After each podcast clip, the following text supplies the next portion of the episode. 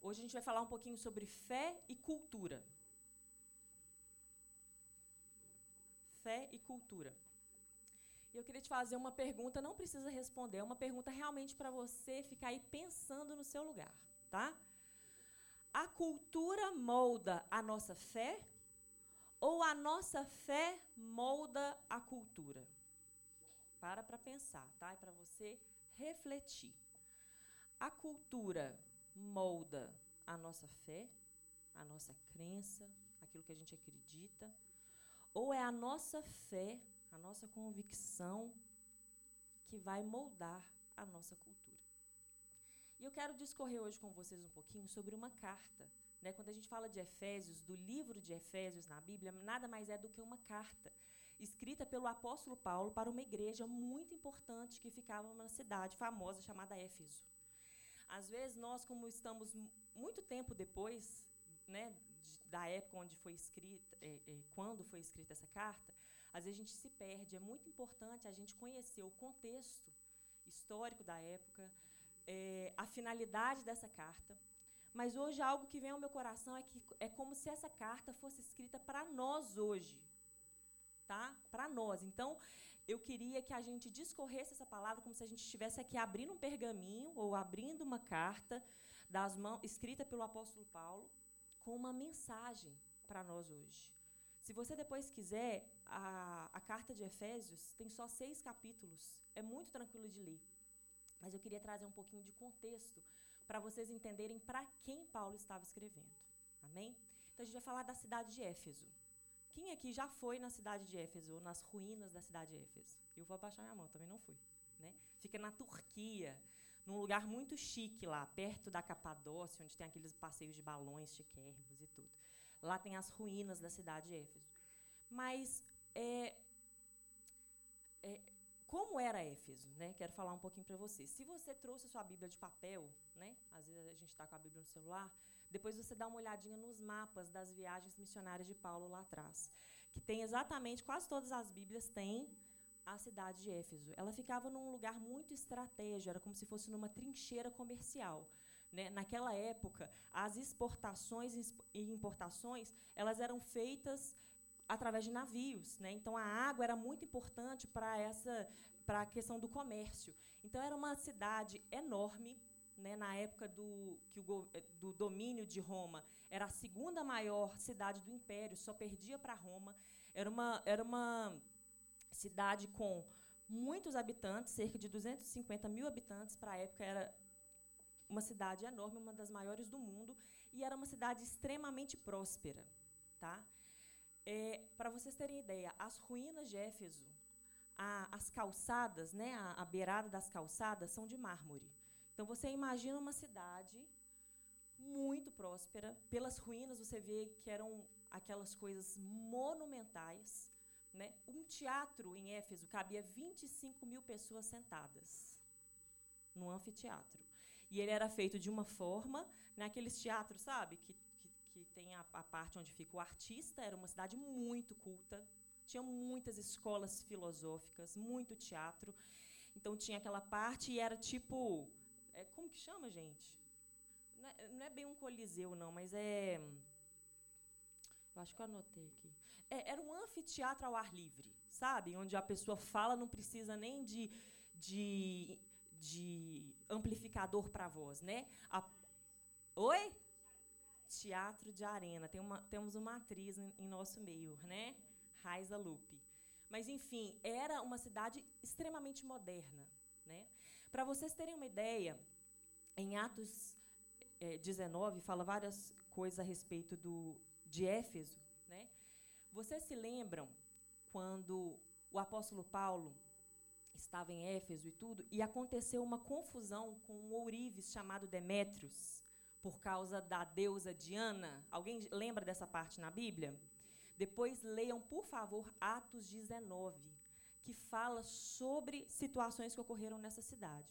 Mas o templo da deusa Diana, então, Éfeso era uma cidade que tinha uma deusa chamada Ártemis pelos gregos e Diana pelos romanos.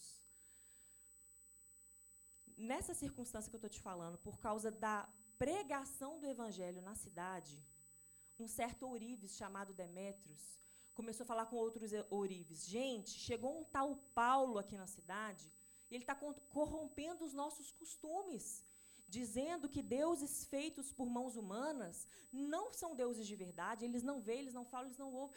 A nossa profissão vai cair em descrédito. O templo da Nossa Senhora Diana, a nossa deusa Diana, será da mesma forma, vai cair em descrédito. Nós não podemos deixar, ele está corrompendo os nossos costumes, ele está mudando a nossa cultura. E a Bíblia fala que tanto Demétrio, que era estes ourives, como, como vários outros, começaram a gritar: Grande a Diana dos Efésios! Grande a Diana dos Efésios! E a Bíblia fala que por quase duas horas eles gritaram, gritaram, viveram um motim depois, se você quiser saber o final da história, você vai lá ler Atos 19. Mas fica em Éfeso esse templo dedicado a Diana. E para vocês terem ideia, no mundo antigo foi uma das sete maravilhas do mundo. Para vocês terem. Eu estou trazendo um pouco de contexto, porque às vezes nós olhamos para a Bíblia, para as cartas de Paulo, e eu vou falar, vou, depois eu vou chegar onde eu quero chegar.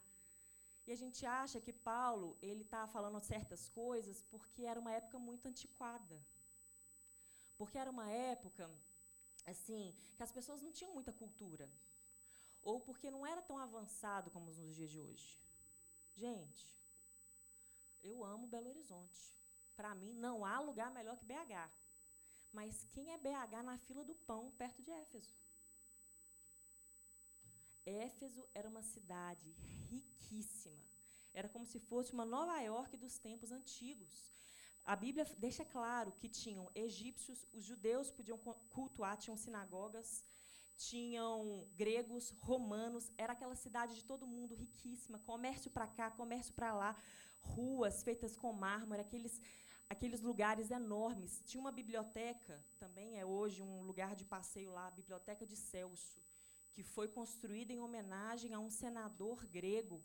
Virou um mausoléu, cabia 12 mil rolos lá dentro. Ele mesmo foi enterrado dentro dessa biblioteca. Um lugar gigante, monumental. Lá é conhecido, Éfeso era conhecido pelas escolas dos magos, escolas de magia, escolas de filosofia. Era um lugar riquíssimo em cultura. Riquíssimo em cultura. Né? E Paulo chega lá numa cidade assim. Não era de pessoas ignorantes, pessoas carentes de cultura, eram pessoas em si mesmadas, pessoas que sabiam o que queriam. A Bíblia fala de uma escola de tirano. Quem já leu sobre a escola de tirano onde Paulo ele dava aula, né? Paulo ele chegou, gente, em Éfeso, trazendo um pouquinho de contexto para vocês. Ele viajava, né? Uma hora estava em Atenas, depois estava em Éfeso, depois ia para outra cidade ali da região. E a Bíblia fala que quando Paulo chegou, ele tinha lá dois irmãos, Priscila e Áquila, que eram casados, e um outro irmão, Apolo, que creu, que era poderoso também em palavras. Foram esses que ele encontrou que criam no caminho. O evangelho de Jesus era chamado, era chamado o caminho naquela época. Depois, Paulo encontrou doze discípulos de João, que criam no batismo de João e falou: Vocês conhecem o caminho? Olha, nós conhecemos o batismo de João.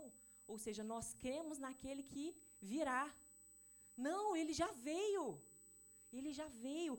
E falou e derramou o Espírito Santo sobre eles. Eles ficaram poderosos também na palavra, em obras, passaram a crer. E aí a Bíblia fala como eles tinham essa liberdade. Paulo ia sempre, durante três meses, ele ia para a sinagoga e falava sobre a graça do Senhor, falava sobre o Evangelho, falava sobre Jesus poderosamente. Muitos creram, mas depois de três meses, eles começaram, muitos judeus começaram a ter resistência com as palavras de Paulo. Eles resistiam fortemente às palavras de Paulo. Paulo não tinha mais. Gente, e Paulo ele era tão sábio que ele não ficava discutindo. Ele estava na sinagoga dos judeus. Os judeus, muitos estavam, inclusive a Bíblia fala, influenciando a cidade contra o caminho do Senhor. Sabe o que, que Paulo fez? Ele procurou essa escola desse homem que chamava Tirano, nome, né? Mas é, era o nome dele. Ele era um filósofo grego. É, eu trouxe algumas curiosidades, né, mas que não vem muito ao caso, mas acharam um pergaminho falando sobre, tem até o nome do pergaminho aqui, o pergaminho conhecido como Código D, que fala que as aulas de Paulo eram diárias, das 11 horas da manhã às 16 horas, todos os dias. O que, que Paulo fez? Ele chamou os discípulos, os poucos que criam, e ele ensinava diariamente, diariamente, diariamente, ele ensinava esses discípulos. Gente, para chegar ao ponto que eu falei com vocês, desse tumulto na cidade, é porque os discípulos, eles criam, eles eram transformados, a mentalidade deles iam sendo transformadas e eles iam influenciando outros discípulos, outros discípulos e outros discípulos. Vejam bem, só um parênteses, o avivamento não chegou naquela cidade porque, de repente, um lugar pagão, um lugar idólatra, um lugar humanista, helenista, de repente veio uma nuvem, um sopro, e todo mundo se voltou para o Senhor. Não é assim que funciona. O Senhor usa pessoas e pessoas transformadas, né? A Bíblia fala em Salmo 115, fala assim, olha só, gente, os ídolos deles são prata e ouro, obra das mãos dos homens. Tem boca, mas não falam. Tem olhos, mas não veem. Tem ouvidos, mas não ouvem. Narizes têm, mas não cheiram. Tem mãos, mas não apalpam. Pés têm, mas não andam. Nem som algum sai da sua garganta. A eles se tornem semelhantes os que os fazem, assim como todos os que nele confiam, neles confiam. Israel confia no Senhor ele é o seu auxílio e o seu escudo. Casa de Arão, confia no Senhor. Ele é o seu auxílio e o seu escudo. Vós, os que temeis ao Senhor, confiai no Senhor. Ele é o seu auxílio e o seu escudo. Salmo 115. O que, que a Bíblia está falando? Nós, os seres humanos, nos parecemos com aquilo ou com aquele que nós adoramos. Com aquilo ou com aquele que nós reverenciamos. Então, a cidade, quando nós olhamos para o templo de Diana, para o templo de Ártemis, nós podemos deduzir como que eram as pessoas. Né? Eram uma deusa coberta de seios ou de ovos. Eu não trouxe porque eu não, não quero aqui estar tá falando dela, mas você pode pesquisar. Não acredite em mim, pesquise. Pesquise em todas as fontes que você quiser sobre essa deusa né, a deusa da fertilidade, da caça, da guerra.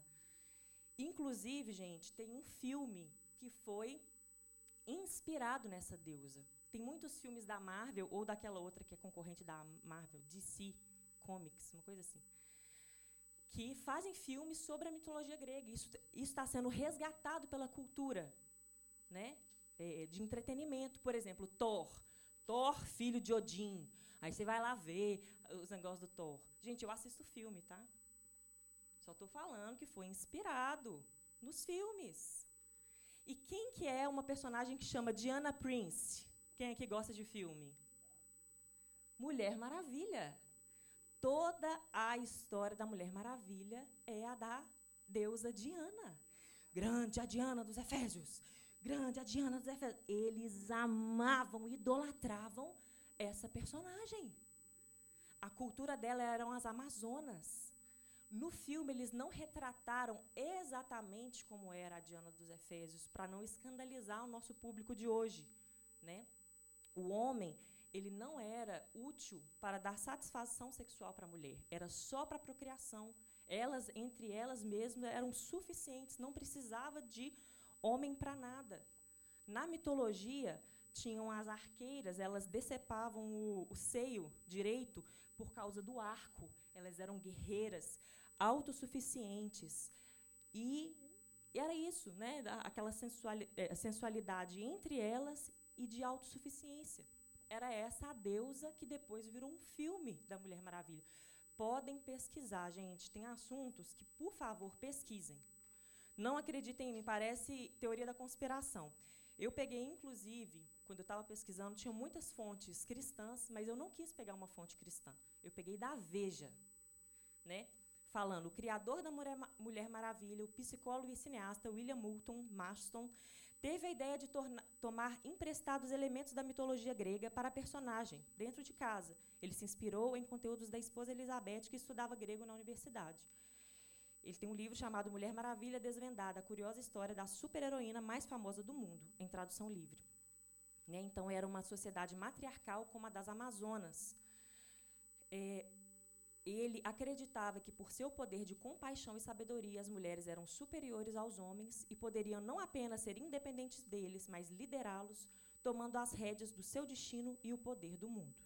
Então, eu estou trazendo um contexto, porque quando a gente fala da Mulher Maravilha, to se torna uma coisa mais nossos dias. Né? Quando a gente fala do filme, eu assisti o filme, o filme é muito legal, não estou falando mal do filme, mas, enfim, a gente precisa ter discernimento. Né? Então, essa era a cultura daquela cidade. Uma cidade riquíssima, uma cidade próspera, uma cidade cheia de escolas de filosofia, escolas de magia. Inclusive, em Atos 19 fala que os irmãos que iam crendo, certa vez fizeram uma fogueira com seus livros de magia. E o cálculo foi não sei quantas moedas de prata que eles que, o que valia esses livros de magia.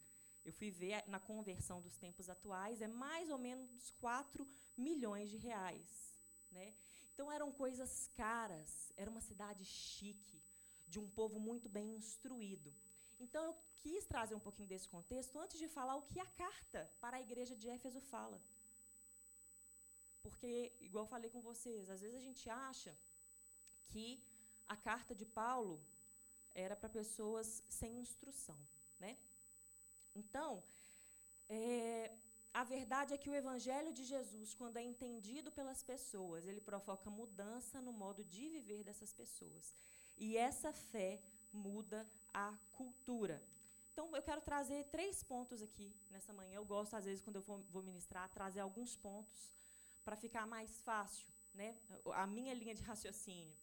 Primeiro, sobre a carta de Paulo Efésios 4, 22 a 24 fala assim: Quanto à antiga maneira de viver, fostes instruídos a vos despirdes do velho homem, que se corrompe por desejos enganosos, e a seres renovados no nosso modo de raciocinar, no, nosso, do, no vosso modo de pensar, e a vos revestirdes do novo homem criado para ser semelhante a Deus em justiça e em santidade, provenientes da verdade.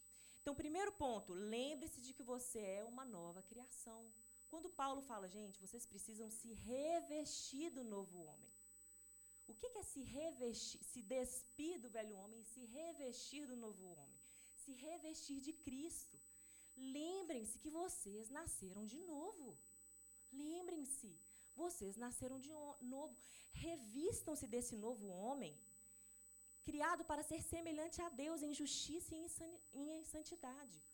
E o que eu quero trazer para vocês sobre revestir do velho homem, sobre nascer de novo, se você não sabe o que é nascer de novo, ou você que já sabe, eu quero trazer uma ilustração da própria Bíblia, que ela é muito incrível, sobre os odres novos. Quem já ouviu falar na Bíblia, o próprio Jesus falando sobre os odres velhos e os odres novos. Olha o que a Bíblia fala em Lucas 5, e ninguém põe vinho novo em odres velhos, pois o vinho novo romperá os odres. Entornar-se-á o vinho, e os odres se estragarão.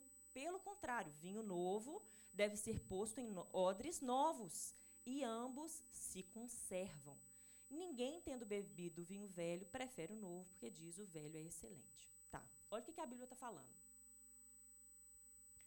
Um vinho novo, ele acabou de ser prensado. Vamos pensar no vinho novo, gente. Tem gente aí que deve entender de vinho, eu não entendo muito não, mas vamos lá. O vinho novo. Você pega um odre. O odre, ele era feito do couro do animal.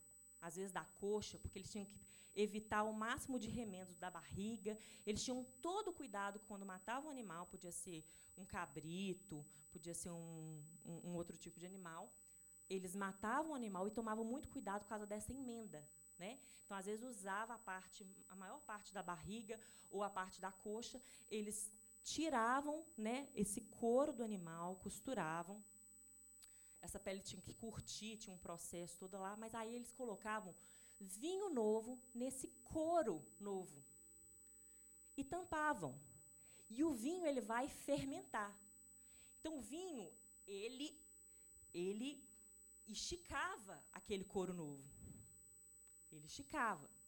Se fosse um odre velho, o couro ele já estava esfarelando. Quem aqui já teve jaqueta de couro? Começa a esfarelar. Ou ele começa a ficar enrijecido. Então, se colocava o vinho novo e fechava o odre velho, o que, que corria o risco? Estourar. Não aguentava a pressão, não aguentava, não tinha essa elasticidade da transformação do vinho dentro.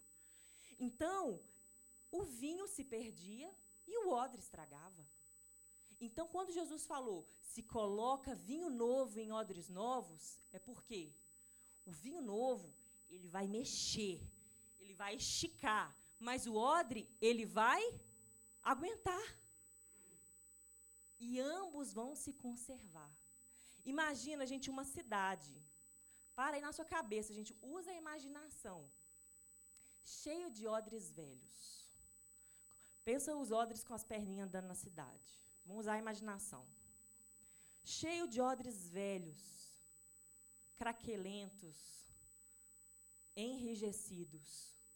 E aí vem um vinho novo e enche aqueles odres e fecha. Imagina, as pessoas iam arrebentar, o vinho ia derramar, desperdiçar, ia destruir as pessoas, ia desperdiçar o vinho.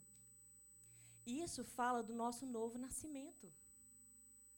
As coisas espirituais a gente discerne pelo espírito. A carne não consegue discernir as coisas espirituais. Quando nós cremos no Senhor e nós nos tornamos uma nova criação pela fé, quando nós cremos em Jesus, a Bíblia fala que nós nascemos de novo. Essa carne aqui é filho de Adão. Lá, lá, lá, lá, lá, lá, lá, lá atrás, todo mundo aqui é filho de Adão. Né? Mas o homem espiritual foi feito à imagem e semelhança de Jesus. Ele é o primogênito desse novo homem. E quando eu nasço de novo, gente, do lado de fora, às vezes é estranho a gente entender, porque do lado de fora é a mesma pessoa. Mas do lado de dentro, existe uma capacidade de receber o Espírito Santo e de conter essa transformação que o Espírito Santo provoca dentro de cada um de nós. Quando nós recebemos o Senhor, nós somos transformados ou não, ou não somos? A Bíblia fala em Efésios 4:1, o apóstolo, eu vou falar só de Efésios. O apóstolo Paulo falando com o, a igreja de Efésios, ele escreveu para a igreja. Eram os cristãos que creram em Jesus, que moravam nessa cidade. Gente, e essa igreja se tornou a maior igreja da época. A carta do apóstolo João, em Apocalipse, fala da igreja de Efésio, de, dos Efésios, de Éfeso. E o apóstolo Paulo fala: suplico-vos Poucas vezes o apóstolo Paulo usa esse termo. Suplico-vos que andeis de modo digno para com o chamado que recebestes, com toda humildade. Ó, humildade, gente. Mansidão, paciência, suportando uns aos outros em amor, procurando cuidadosamente manter a unidade do espírito no vínculo da paz. Para que não sejais como meninos agitados, isso acho que é outro texto. Pulei aqui.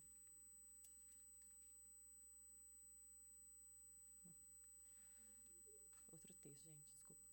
Mas a transformação do Espírito Santo em nós, ela só é suportada se nós somos uma nova criação. Se nós somos esses odres novos. E quando nós nos parecemos mais com o Senhor, nos revestimos desse novo homem, gente. A gente por que a gente precisa se revestir? A gente precisa lembrar dessa nova criação. Camila, como assim? Se eu já sou uma nova criação, vou dar um exemplo para vocês. Quem aqui já ouviu falar de dor fantasma? Não. Tem gente que já ouviu falar de dor fantasma. Uma vez eu vi um documentário de uma pessoa, não lembro muito bem, mas ela tinha uma mão atrofiada e a unha dela crescia e machucava. Ela sentia muita dor em uma das mãos. Era, ela tinha um problema de saúde lá que ela pre precisou, inclusive, amputar um dos membros, esse membro. E ela sentia muita dor por uma doença que ela tinha, uma condição que ela tinha, que eu não vou lembrar agora. Mas ela sentia muita dor. E quando foi amputado, ela continuava sentindo a dor. A mesma dor, a mesma dor. Né? É como se fosse assim, ó, tem, tem um médico né, falando, eu, eu tirei um, um, trecho do médico falando dessa dor fantasma. Quando há uma amputação, o membro continua intacto no mapa cerebral.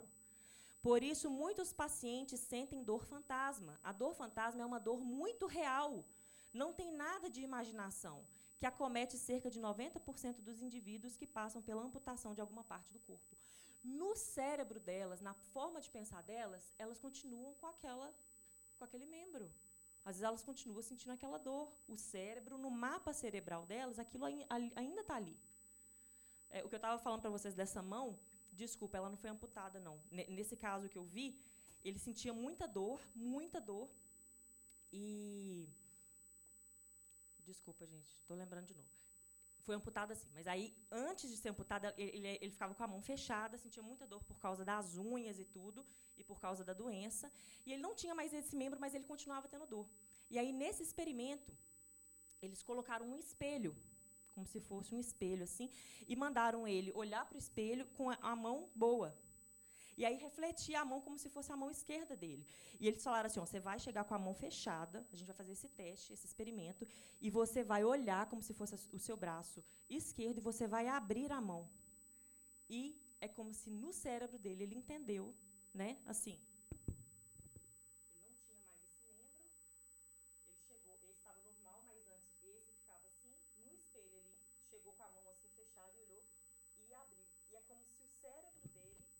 entendeu que aquela dor foi embora. E ele ficou assim: ah, não acredito. Não acredito, não sinto mais essa dor. Por que, que eu trouxe esse exemplo? Que pode, todo exemplo, gente, como o apóstolo, o apóstolo Túlio fala, é manco, né? A gente não consegue exemplificar exatamente.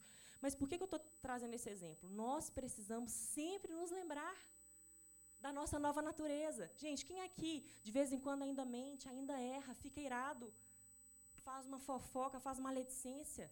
Nós precisamos sempre nos revestir desse novo homem. Lembrar da nossa nova natureza. Mudar de atitude. Crer que aquilo já passou. Aquilo é passado. Aquelas atitudes que a Camila fazia antes de se tornar um odre novo não combinam mais. Né?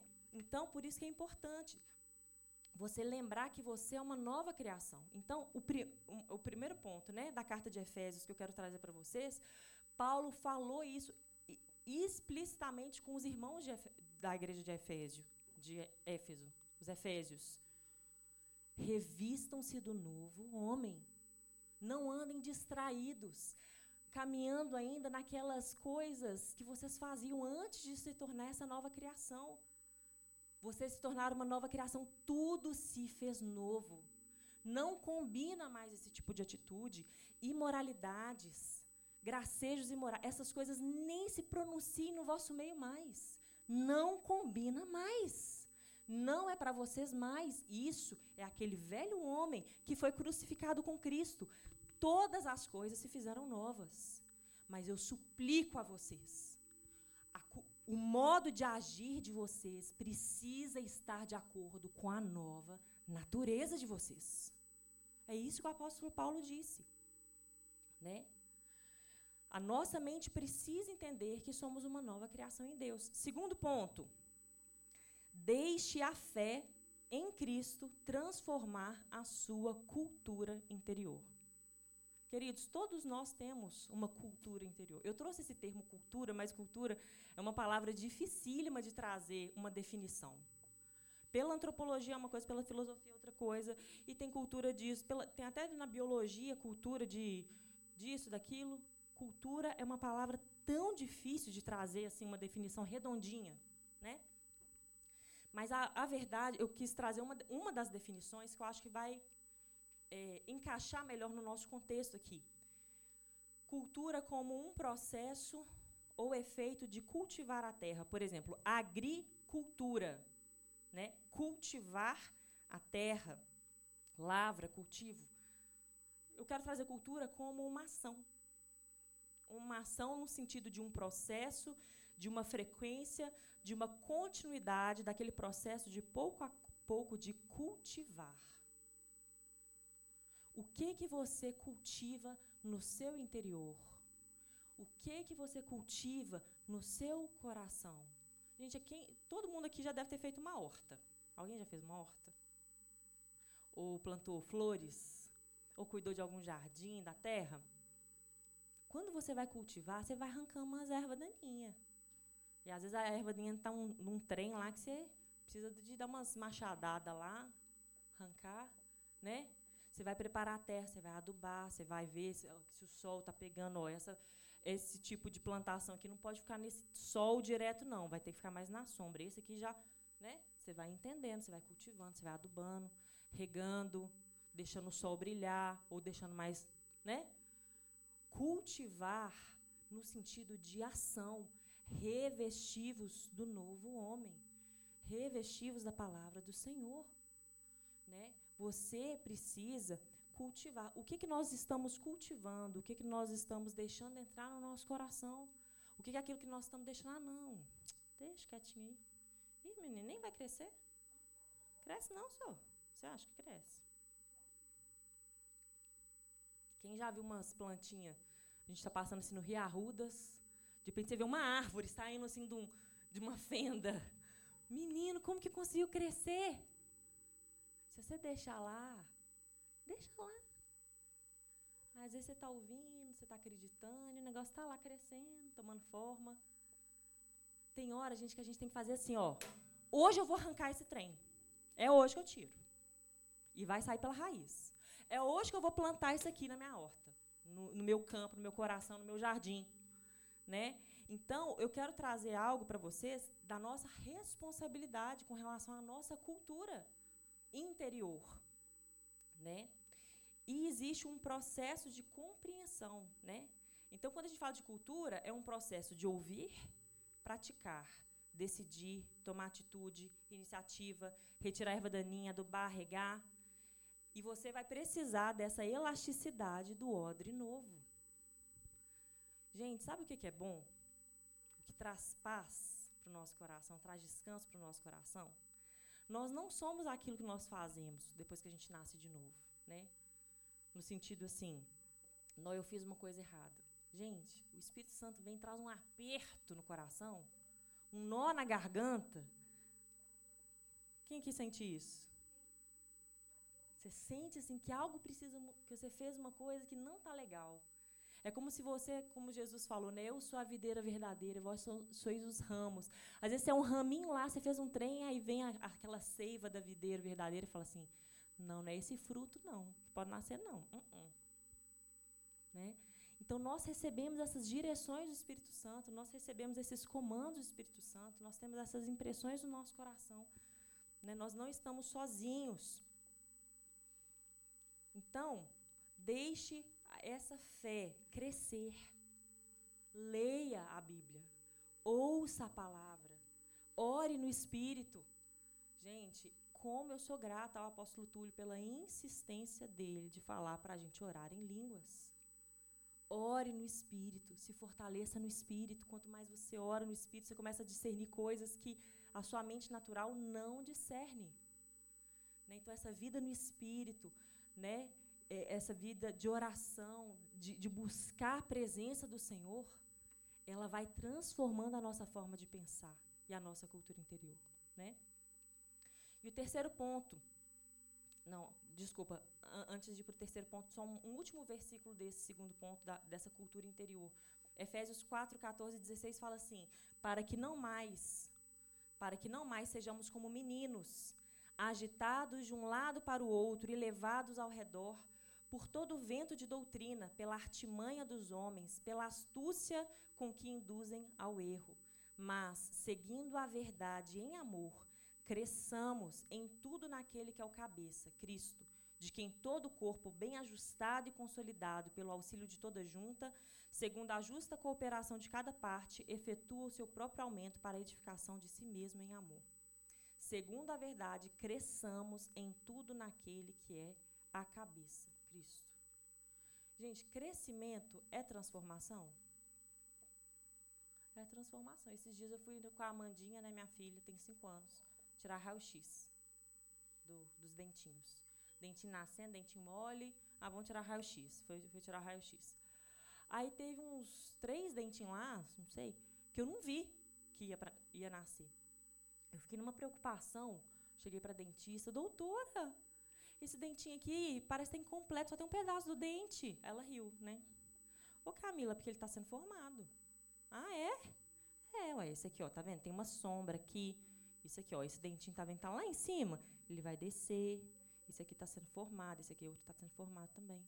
Ah, nossa, eu olhei para a cara da Amandinha assim, né? Falei, gente, ela tem cinco anos de idade e Deus ainda está terminando de formar as coisas, eles estão crescendo. Gente, crescer é um processo de transformação e a Bíblia fala: seguindo a verdade em amor, cresçamos em tudo naquele que é a cabeça, Cristo.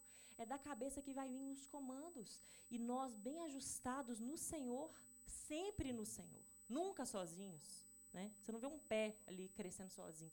No corpo, ajustados no Senhor, Ele é o cabeça. Nós vamos crescer. E crescer é ser transformados pelo Senhor. E o terceiro ponto e último ponto da nossa meditação de hoje, que eu achei muito incrível, muito interessante. Paulo fala sobre uma cultura de honra dentro das casas.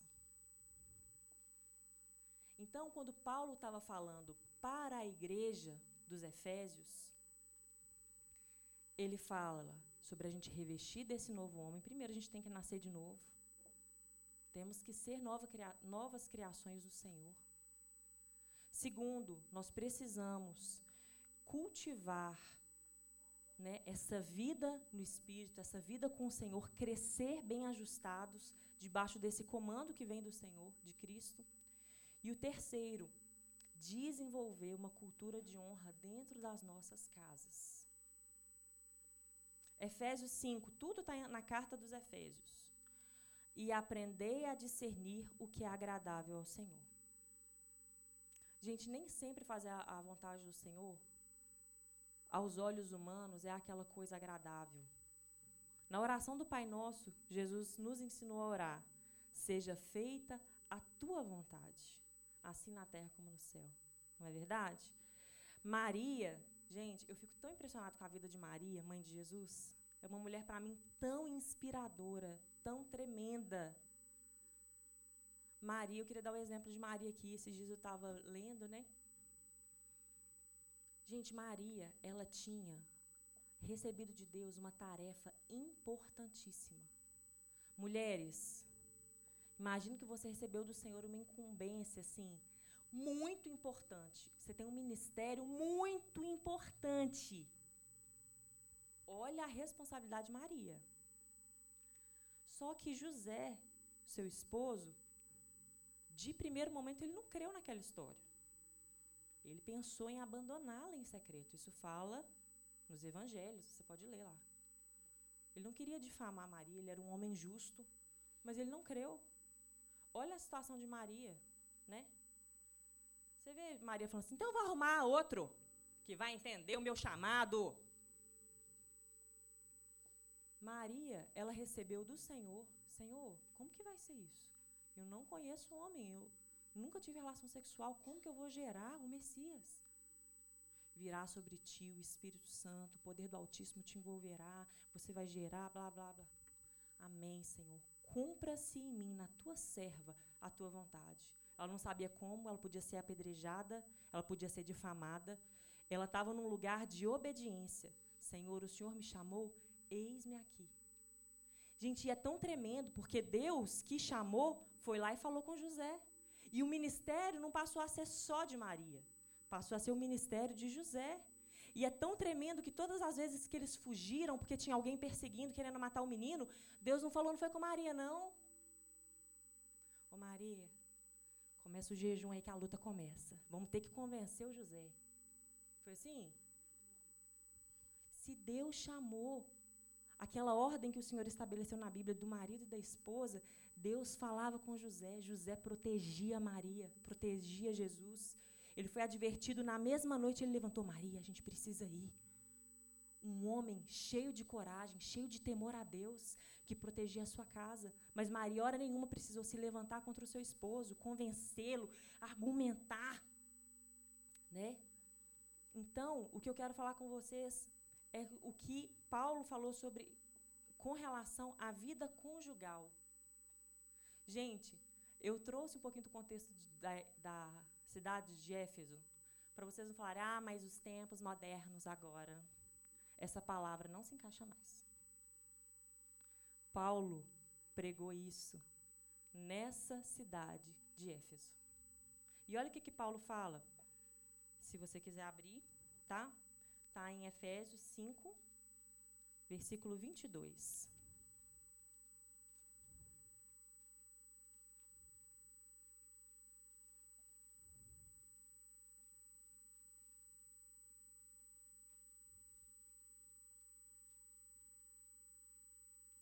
Efésios 5, versículo 22. Esposas, cada uma de vós respeitai ao vosso marido, porquanto sois submissas ao Senhor. Porque o marido é o cabeça da esposa, assim como Cristo é o cabeça da igreja, que é o seu corpo, do qual ele é o Salvador. Assim como a igreja está sujeita a Cristo, de igual modo, as esposas estejam em tudo sujeitas a seus próprios maridos. Maridos, cada um de vós amai a vossa esposa, assim como Cristo amou a sua igreja e sacrificou-se por ela, a fim de santificá-la, tendo-a purificado com o lavar da água por meio da palavra, e apresentá-la a si mesmo como igreja gloriosa, sem mancha, nem ruga ou qualquer outra imperfeição, mas santa e inculpável. Sendo assim, o marido deve amar sua esposa como ama o seu próprio corpo. Quem ama sua esposa ama a si mesmo, pois ninguém jamais odiou o próprio corpo, antes o alimenta e dele cuida, assim como Cristo zela pela igreja. Pois somos membros do seu corpo. Por este motivo, o homem deixará pai e mãe e se unirá à sua esposa, e os dois se tornarão uma só carne. Este é um mistério grandioso. Refiro-me, contudo, à união entre Cristo e sua igreja. Portanto, cada um de vós amai a sua esposa como a si mesmo, e a esposa trate o marido com todo respeito. Então, gente, é uma cultura, é um ensinamento que Paulo trouxe para dentro das casas. E essa submissão da esposa, que é um assunto às vezes difícil de falar nos dias de hoje, é uma submissão bíblica. É uma, uma submissão saudável. É uma submissão correta. O que, que a Bíblia está falando, queridos? A Bíblia está falando que existe uma cultura de honra estabelecida pelo céu para dentro do lar. E a honra não é bajulação, Honra não é fazer as próprias vontades. Cristo morreu por quem? Para salvar a si mesmo? Cristo se entregou, ele deixou a sua glória, a sua deidade, se tornou, se esvaziou para se tornar na forma de um homem, para salvar a sua noiva.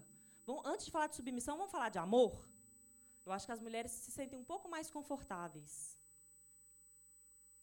o papel do marido. marido. Ninguém vai cutucar a esposa aí do lado, nem a mulher cutucando o marido. Cada um olha para si. Amém? Deus quer falar conosco. Jesus comparou o marido a Cristo.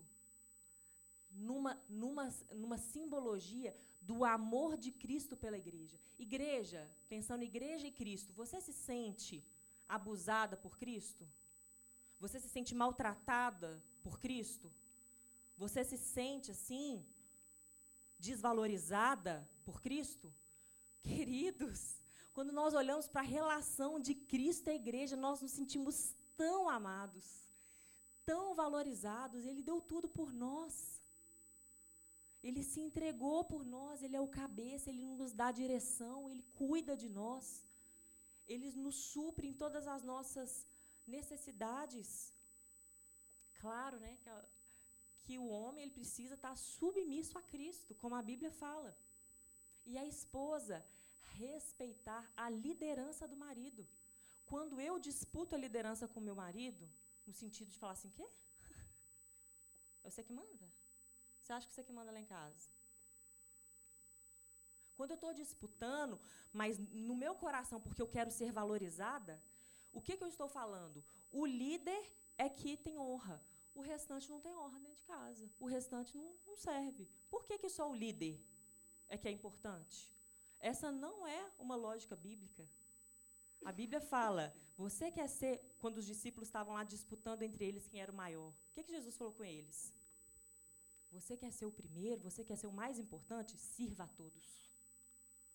Jesus, quando ele, antes de ser crucificado, colocou a toalha lá e começou a lavar os pés dos discípulos, ele era um mestre, gente. O, ele é o mestre, o Senhor. E ele, num ato de serviço e amor, lavando os pés dos discípulos. E ele falou assim: Assim como eu sirvo a vocês, sirvam uns aos outros.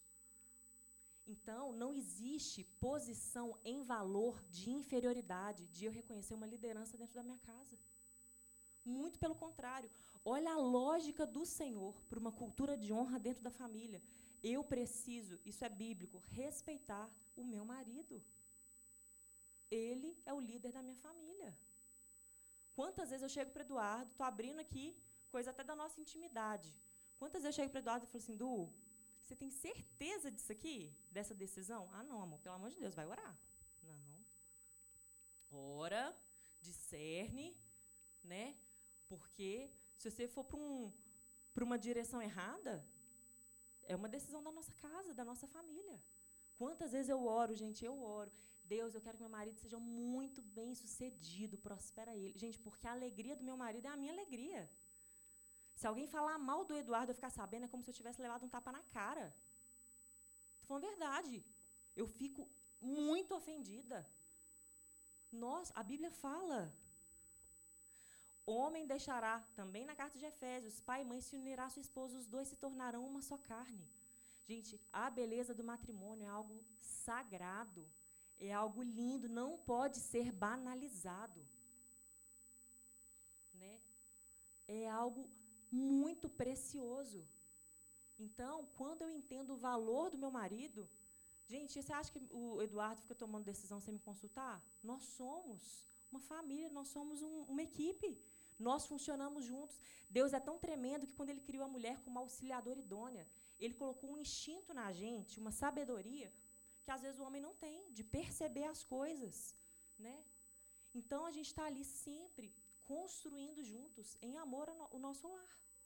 Mas cada um precisa entender, eu preciso entender, que o que o Senhor me pede, segundo as Escrituras, é respeitar o meu marido como líder. E o meu marido, ele precisa me amar. A Bíblia fala que quando o marido trata mal a esposa, as suas orações não serão ouvidas. Quando o marido subjuga a esposa, trata mal, desonra. Gente, isso é muito forte existe um equilíbrio perfeito de amor e respeito dentro de casa. E qual que é esse ambiente, essa cultura de honra com relação aos filhos? Queridos, nós precisamos honrar os nossos filhos também. Quantas vezes nós falamos de honra como se honra fosse a honra ao, ao rei, só ao rei? Honra, não estou falando no sentido de bajulação, dessa reverência. Mas honra no sentido de você entregar a cada um o que lhe é devido. Eu preciso entregar algo aos meus filhos, no sentido de amor, de limites, de compreensão, de afago, de aconchego. Né? Quando um está assustado, eu vou lá, como mãe, como foi falado aqui na poesia, né? a gente vai lá, acalenta, a gente ouve, a gente ensina. Gente, e a Bíblia fala de um amor que é sacrificial. Muitas vezes eu abro mão de mim para doar para os meus filhos, abro mão de mim para doar ao meu marido. Quantas vezes meu marido está abrindo mão de coisas para ele para doar para a família? Gente, o amor é uma sequência, uma sucessão de doações. Mas é importante a gente lembrar que o primeiro mandamento, o primeiro e grande, o supremo mandamento é amarás o Senhor, o teu Deus, de todo o coração, de toda a tua alma, com todo o seu entendimento, com todas as suas forças. Quando nós amamos o Senhor, nós somos capazes de amar o nosso cônjuge. Quando nós amamos o Senhor, Ele é amor, Ele é essa fonte. Quando nós amamos o Senhor, gente, existe um mistério nisso. Eu recebo capacitação para amar os meus filhos de uma forma equilibrada, coerente, saudável. Amar não é fazer tudo o que a pessoa quer, né? Ser submissa, estar debaixo dessa missão em família, em amor, fala de um respeito, de uma consideração e de uma aliança. Mas eu não estou sendo pisada, maltratada, chutada, não. Né? Eu queria até trazer um exemplo para vocês. Quem aqui já tirou carteira de motorista? Quando a gente às vezes está estudando lá a legislação, fala lá do. Eu lembro direitinho. Tem muitos anos que eu tirei carteira, mas eu lembro da aula de legislação, o professor falando, né? Tem o caminhão, o caminhão tem que dar preferência para o carro menor, o carro menor precisa dar, dar preferência para a moto, a moto tem que dar preferência para o pedestre. Na linha aí de, de proteção, vamos dizer assim, quem é mais beneficiado de todos na, no código lá da, da, da lei de trânsito é o pedestre. Por quê?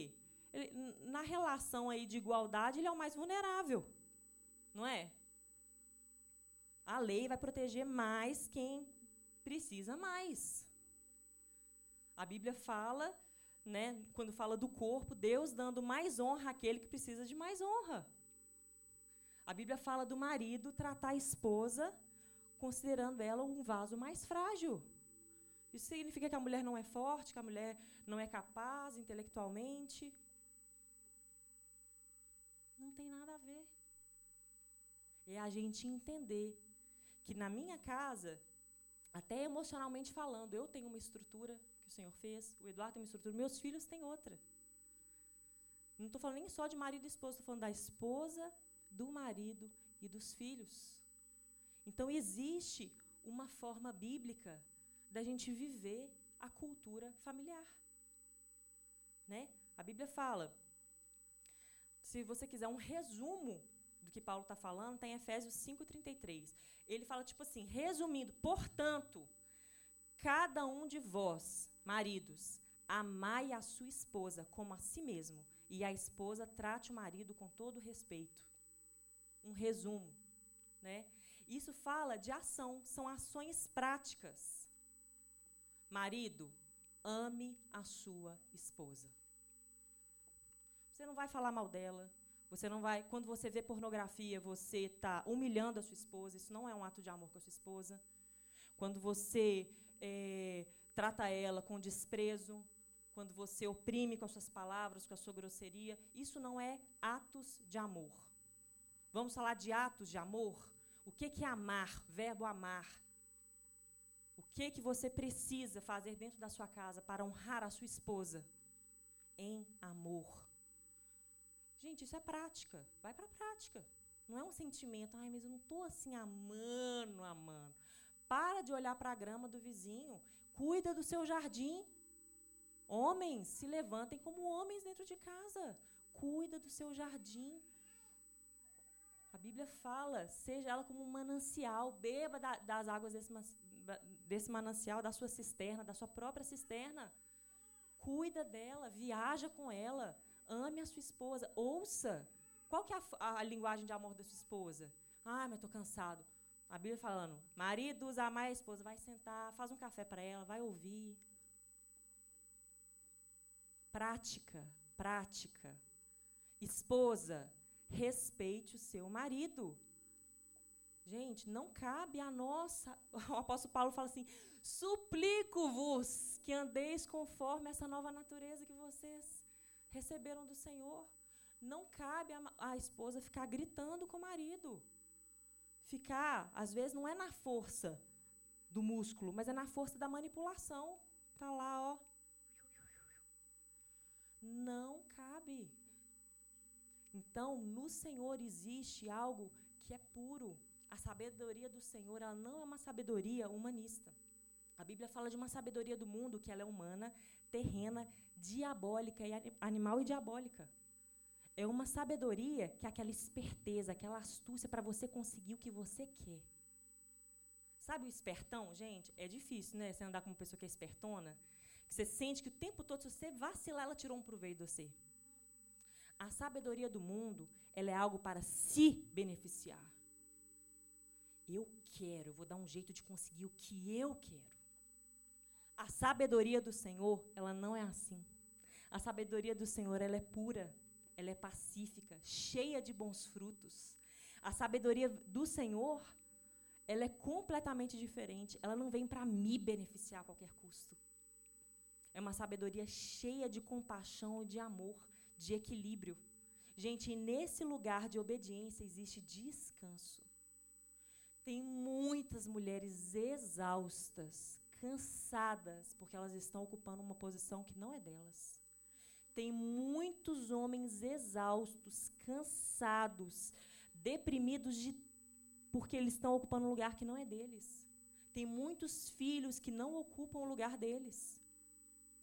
Estão acima do cônjuge ou em qualquer outro lugar que ele não pertence a eles.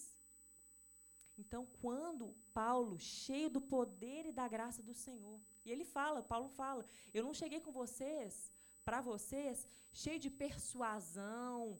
Gente, essas pessoas da igreja de Éfeso eram pessoas intelectuais. Mas você começa a ler Atos, vai ler Atos e ver as manifestações do poder de Deus naquela igreja. E o evangelho começou a crescer e crescer. E eu quero falar com vocês, a cultura familiar começou a mudar a cultura ao redor. Essa consciência que venha o teu reino e seja feita a tua vontade aqui na terra, como foi estabelecido no céu, começou a mudar a mente e a cultura daquele lugar. E eu quero te falar, a gente não vê Paulo dando chute na imagem de Diana, né? Você não vê Paulo, ah, Vamos liderar um motim. Não. Paulo, ele estava engajado em falar a verdade. E as pessoas, elas se transformavam naqueles odres velhos em odres novos. O Espírito Santo, como um vinho novo, era derramado. E as pessoas se deixavam transformar de dentro para fora.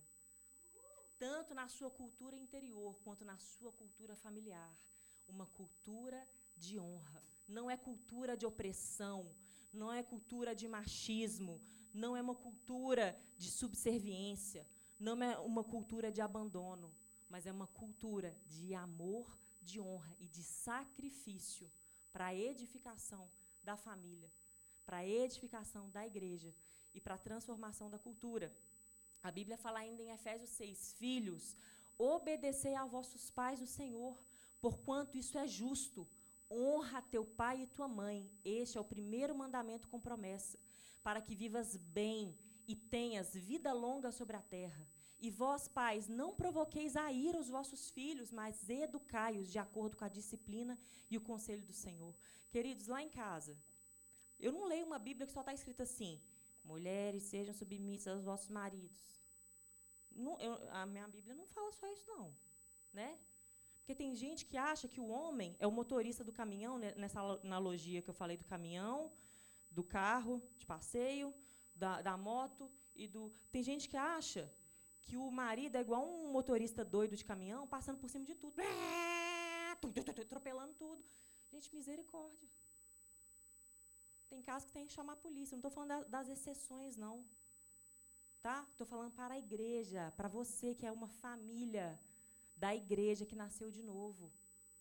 O marido, se ele estiver nessa posição do caminhão, ele vai ser todo cuidadoso. Vocês estão entendendo o que eu quero dizer?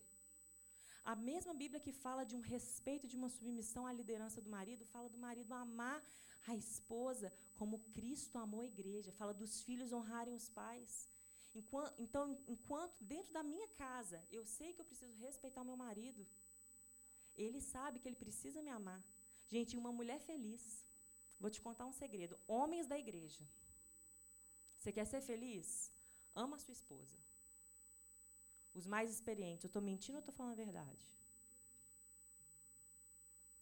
Uma mulher que se sente amada, ela sabe fazer um homem muito feliz e a casa vira um ambiente celestial. Os filhos, eles precisam saber que eles são extremamente amados, eles veem todo o sacrifício e amor dedicado dos pais a eles, mas eles sabem que eles precisam honrar os pais e obedecer os pais. Obediência não é opressão, não, gente. Filho precisa de limite. Então a Bíblia ela tem uma atmosfera para dentro da nossa casa que é perfeita. Que é perfeita. Então hoje eu quero te pedir para você levantar no seu lugar. A gente vai orar por essa palavra.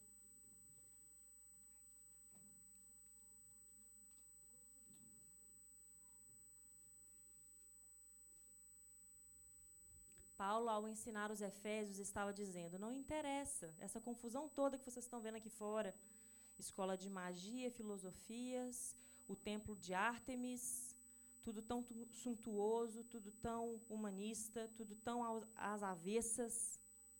Se vocês que nasceram de novo transformarem a cultura das suas casas, é o suficiente. Às vezes nós estamos querendo fazer tanto barulho, mas nós precisamos organizar as nossas casas. A gente precisa devolver a nossa devoção ao Senhor, toda a nossa submissão ao Senhor, toda a nossa obediência, a nossa adoração ao Senhor. Nós precisamos, homens, amar as nossas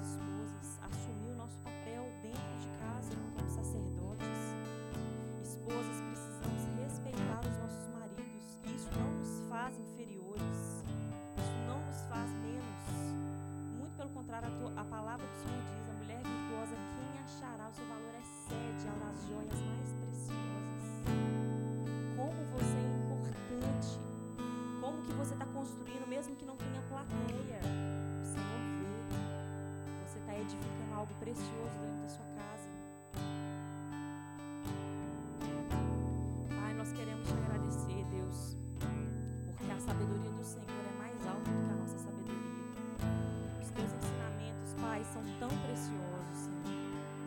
nós oramos, Pai. Primeiro eu oro para que sejamos esses odres novos, onde o vinho novo é derramado, Senhor, e causa transformação nas nossas vidas, Senhor. Se existe alguém aqui, já vou chamá-lo de irmão, se existe algum irmão aqui que ainda não nasceu de novo, Senhor. Deus, nós oramos, Pai para que essa fé capaz de nos transportar do reino, dos, do império das trevas para o reino do Filho do seu amor brote no coração desse irmão, dessa pessoa. Hoje é dia de salvação, Senhor. Oh Deus, nós oramos também para que a nossa fé possa sacudir e mover as nossas estruturas, as nossas atitudes, as nossas ações, Pai. Nós cremos numa fé transformadora que vai trazer saúde para os nossos lares. Deus, eu peço, Pai, o Senhor conhece cada coração aqui, Deus. Aqui ninguém está para ninguém tá aqui para ficar apontando o dedo, para ficar julgando.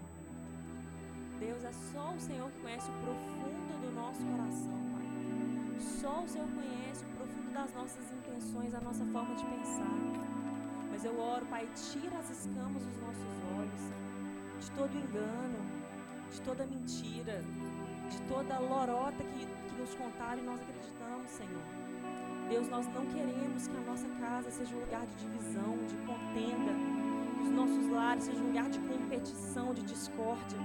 Mas nós oramos que nosso, os nossos lares sejam como céu na terra, Senhor. Que os nossos lares sejam lugares saudáveis do ambiente do Senhor.